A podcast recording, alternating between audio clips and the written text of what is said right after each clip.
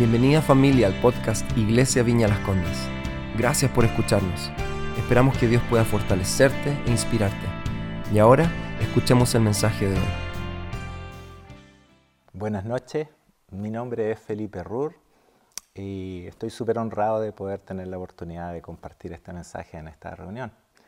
Cuando me invitaron a poder hacer esto, minutos después vino un versículo a mi corazón y, y dice así, si permanecen en mí y mis palabras permanecen en ustedes, pidan todo lo que quieran y se les concederá. Yo dije, ah, Dios, ya captaste mi atención, o sea, todo lo que quieras, ya te voy a poner atención entonces en lo que me dices de permanecer en ti y de que mis palabras, que tus palabras permanezcan en mí.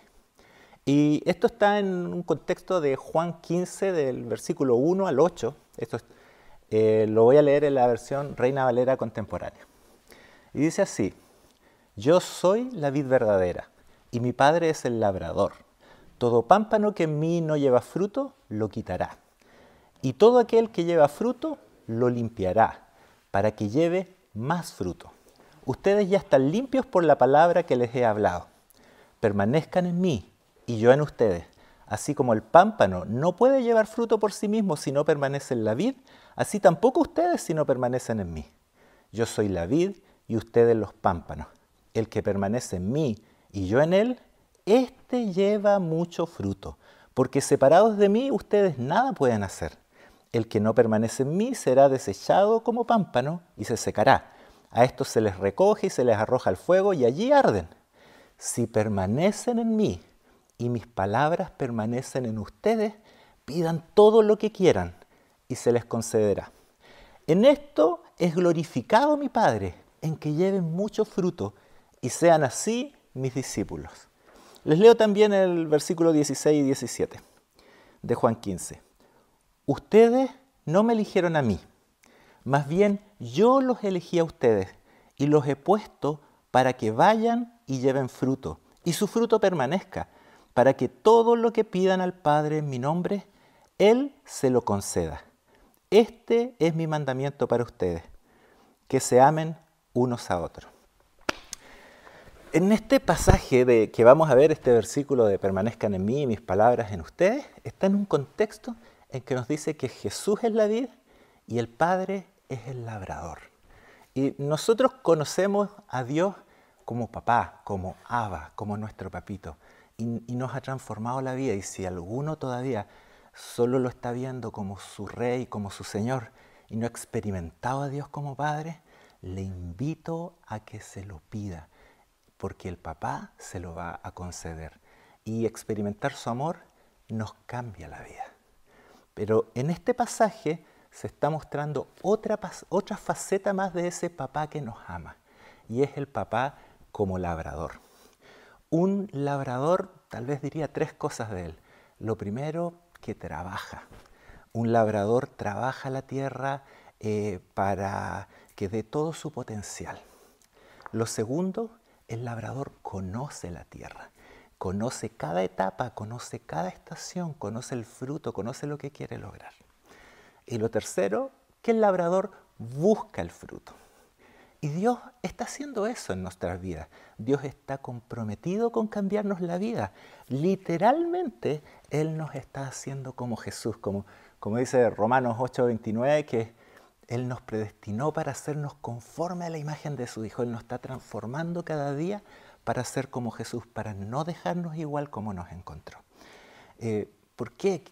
Porque Dios tiene un negocio familiar y, quiere que sus hijos tomen posiciones en ese negocio familiar, así como la gente que tiene dinero aquí en Chile manda a su hijo a la católica y después a Harvard o a MIT y hacen posgrado y después vuelven a sus empresas, pero no entran en el directorio ni en la gerencia general, sino toman posiciones de abajo para que aprendan el negocio que, el negocio que es suyo, así también Dios con nosotros nos va formando para ir tomando posiciones en su negocio familiar. Y el negocio familiar de Dios se llama reino de Dios. Y en Él Él quiere expresar su voluntad, quiere expresar su amor a la gente, le interesa a la gente. Eh, nuestro prójimo eh, quiere expresar su carácter, su misericordia y también manifestar su poder, lo que solo Dios puede hacer y nadie más puede hacer. y Dios lo quiere hacer a través de ti y a través de mí. Entonces, Dios usa estas dos cosas para transformarnos, eh, para ayudarnos, llevarnos a madurar. Y con esto también Él nos abre su intimidad, su amistad y nos destapa el poder de la oración. Y estas dos cosas son que permanezcamos en Él, que permanezcamos en Jesús, y, aquí está hablando de, de la comunión con Él. Y la segunda, que sus palabras permanezcan en nosotros. Y aquí está hablando de recibir, de retener. Y las consecuencias no, no son solo poderosas, son, más, son divinas, son, son la vida de Dios en nosotros, expresándose a nosotros, es, es el cielo en nosotros, es el cielo en la tierra. Así que partamos de estas dos cosas bien interesantes. El primero es si permanecen en mí. Y cuando pienso en permanecer, siempre me, me, acuerdo de, de, un concepto que, que, una vez le escuché a Philip Strout, ustedes lo conocen mejor que yo, eh, de longevidad fructífera. Me encantó. Eh, y, y, para mí, eh, yo le hice como una interpretación como que es lo opuesto a flor de un día. O sea, longevidad fructífera versus flor de un día. Y, y longevidad fructífera es mucho tiempo dando mucho fruto. Y la base para eso es permanecer. Y permanecer es, ¿cómo lo describimos? Para no entrar en algo tan teológico, que es, una elección de, quedarse, de, retener lo recibido, de, de buscar la comunión, de buscar la amistad con Dios, de quedarse conectado a Él de, querer obedecerle, que sus palabras guíen nuestra vida, que su corazón guíe nuestra vida. Eh, permanecer es comunión. Eh, como para explicarlo, podríamos decir que es lo contrario de, permanecer. Eh, es lo que le pasó a Adán en el capítulo 3 de Génesis, que vino, que vino Dios y le preguntó, Adán, ¿dónde estás tú? Y, y, en el fondo era, Dios sabía que físicamente eh, Adán estaba en el huerto del Edén, sabía exactamente dónde estaba, pero lo hizo para que él se diera cuenta de que su corazón se había movido a otro lugar, de que, de que se había desconectado y, y, empezó a actuar en independencia de Dios, de acuerdo a lo que a él le parecía mejor, y no que su vida fuera guiada por lo que Dios decía. Empezó a dejar que otras cosas tomen el lugar de Dios.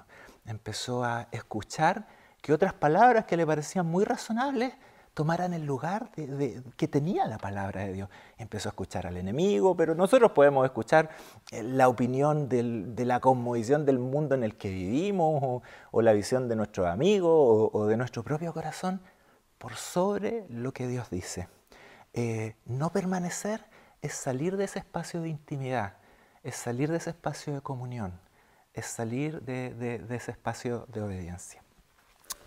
Eh, yo hice una encuesta, le hice una encuesta a, alguna gente, eh, de gente que pasó por adversidades, que las superó, que se mantuvo conectado a Dios y les pregunté, oye, nómbrame una cosa práctica que es la que más te ayudó para permanecer a Dios en tu vida. Y les leo algunas respuestas que me dijeron, en la medida que más le conozco, le he podido amar más.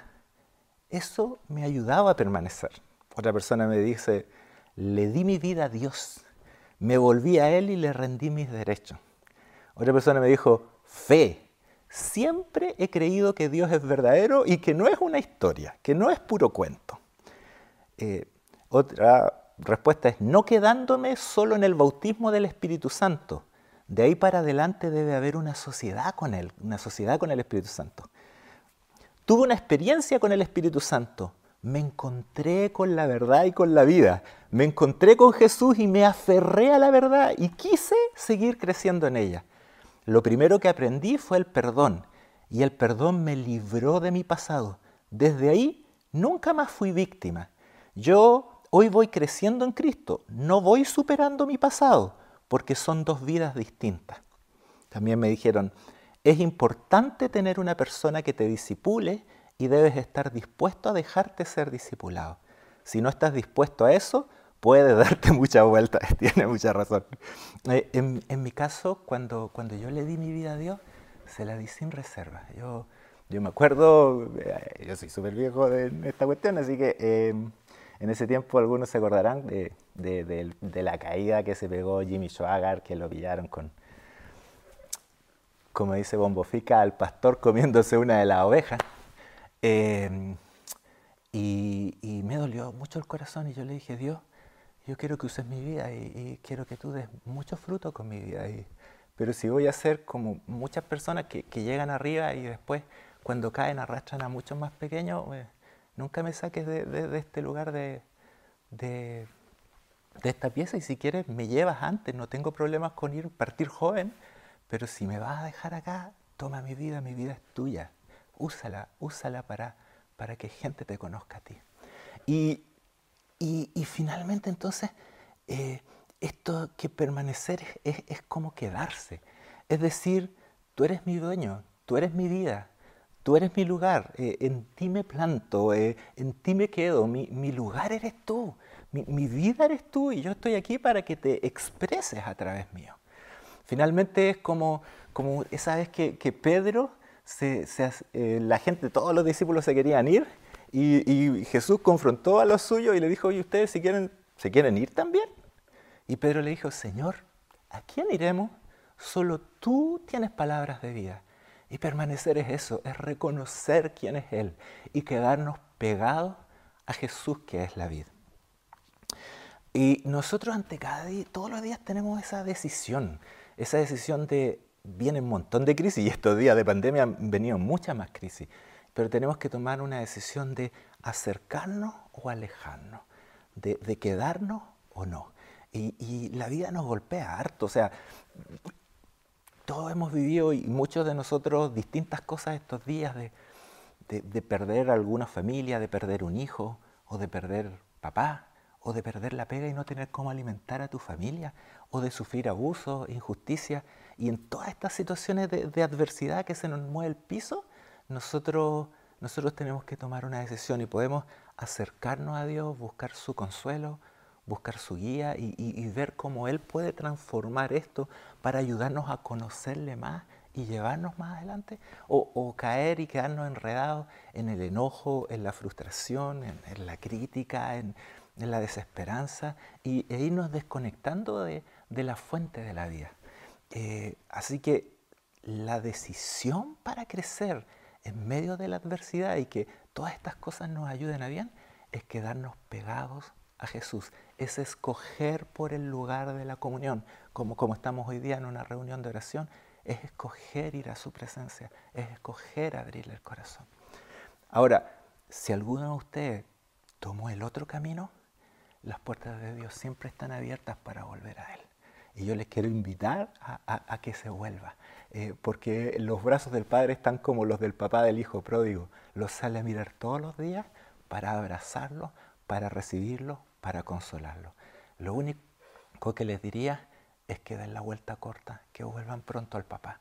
Ni siquiera que vuelvan aquí a este lugar, porque no sé dónde me están escuchando, pero que vuelvan a los brazos del papá.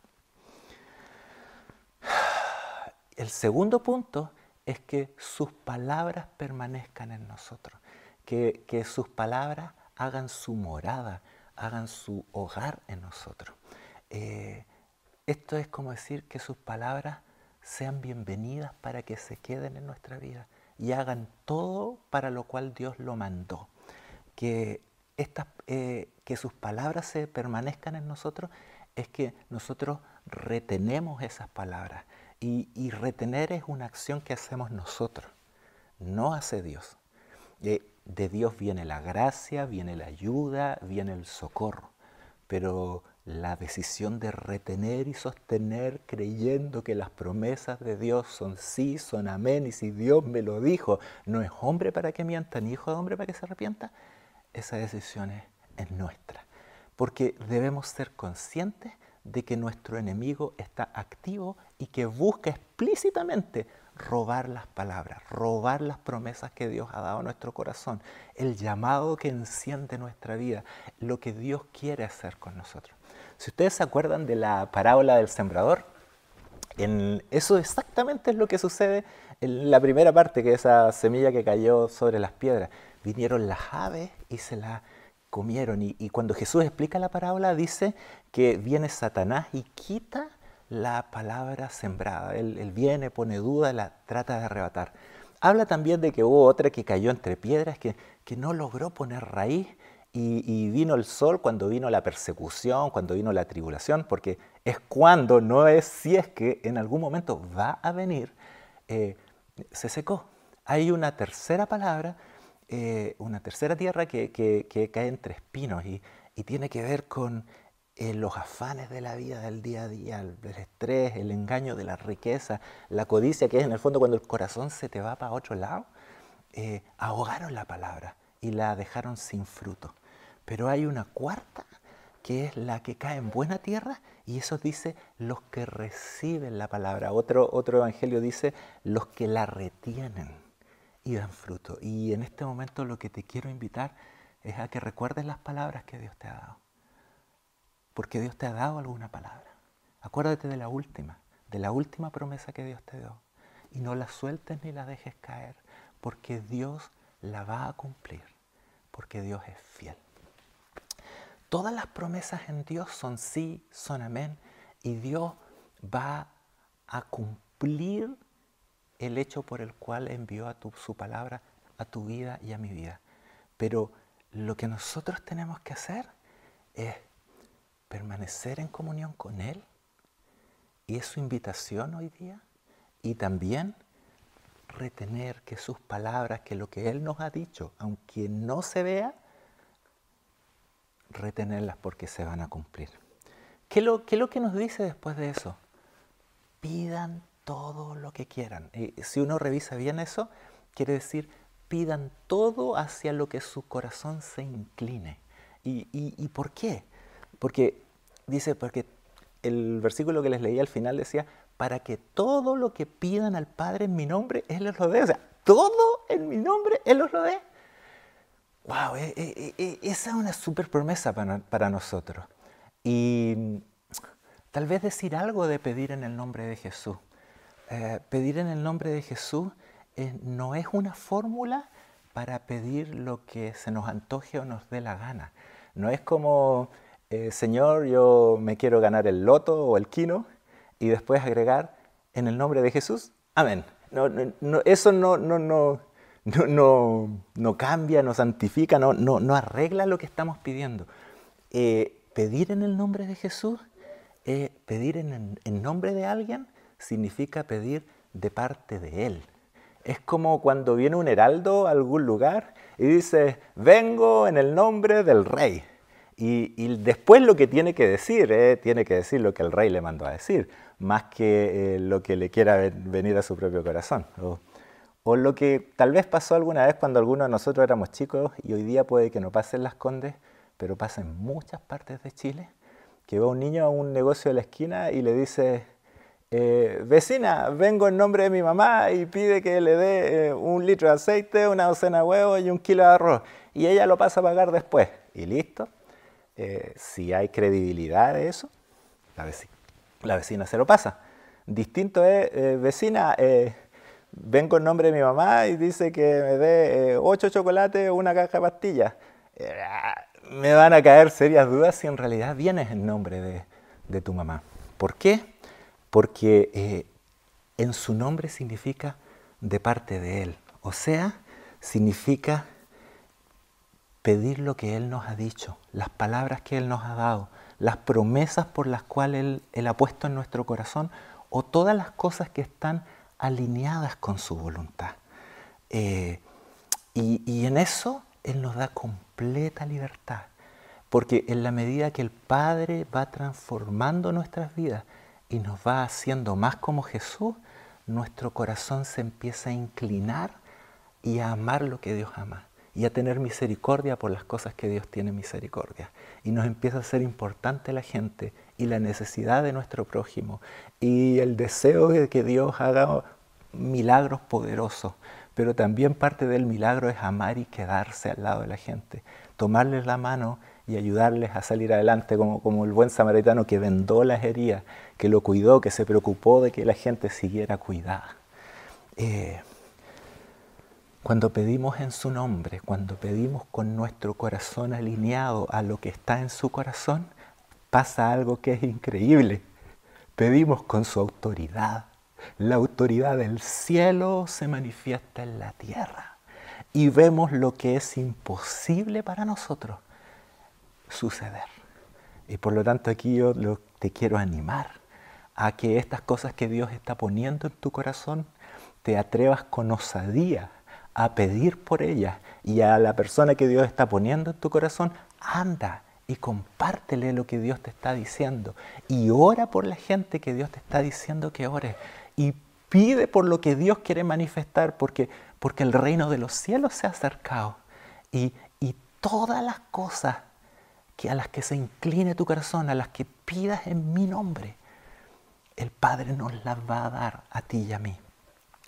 Permaneciendo en Él y sus palabras en nosotros, es que Dios nos va transformando y nuestro corazón se alinea con el de Él. Para terminar, eh, me gustaría decirles que, que Dios está en un negocio. Dios quiere cambiarnos la vida. Dios nos está cambiando nuestra vida para hacernos más como Jesús. Él no nos quiere dejar igual de como nos encontró y quiere que experimentemos la libertad que da su amor y el poder de su reino. Y, tal vez hoy día te quiero dejar con una pregunta y es, ¿qué está haciendo Dios en ti hoy? ¿Puedes reconocerlo? ¿Puedes reconocer qué está haciendo Dios en tu vida? ¿O ¿Qué es lo que Dios quiere hacer a través de tu vida hoy? Si lo tienes claro, yo te quiero animar a que te arriesgues y a des un paso de fe. Y avances hacia eso y milites sobre las palabras que Dios te ha dado, sobre lo que Dios ha puesto en tu corazón. Si no lo tienes tan claro, te quiero invitar que, que le preguntes a Dios porque su Espíritu nos quiere guiar y cuando no sabemos hacia dónde vamos, cualquier camino nos parece bueno. Pero necesitamos saber qué está haciendo Dios en ti hoy para que nos volvamos a rendir, porque esto va como por pasos. O qué quiere hacer Dios a través de ti para atrevernos con osadía. ¿Y cómo respondemos a, esta? Le rendimos la vida. Le buscamos en comunión retenemos cada una de las palabras y las promesas que Él nos ha dado y nos atrevemos a orar con osadía para ver la manifestación de su presencia y de su reino aquí. Te quiero invitar a que, a que converses de estas cosas con Dios, a que ores a Dios allí donde estás. Y, también tenemos salas de oración eh, que van a aparecer en tu pantalla ahora y para que te conectes y para que, si necesitas oración, para que alguien ore por ti. O si quieres orar y delante de un testigo has de responder a Dios y que Él después te bendiga, eh, hazlo, tienes un hermano, tienes compañeros. Si estás solo en tu casa en este tiempo de pandemia, conéctate, ora con alguien. Dios está haciendo un negocio de transformarnos la vida y a través de ti y de mí quiere expresar tu reino su reino. Muchas gracias, que estén bien, buenas noches. Gracias nuevamente por haber escuchado. Esperamos que haya sido de gran bendición para tu vida. Si quieres estar al tanto de nuestros mensajes, asegúrate de seguirnos y, por qué no, compartirlo con tus amigos. Para más contenido de la iglesia y cómo conectarte, ve a nuestra aplicación móvil y sitio web iblc.cl. Un gran abrazo y que Dios te bendiga.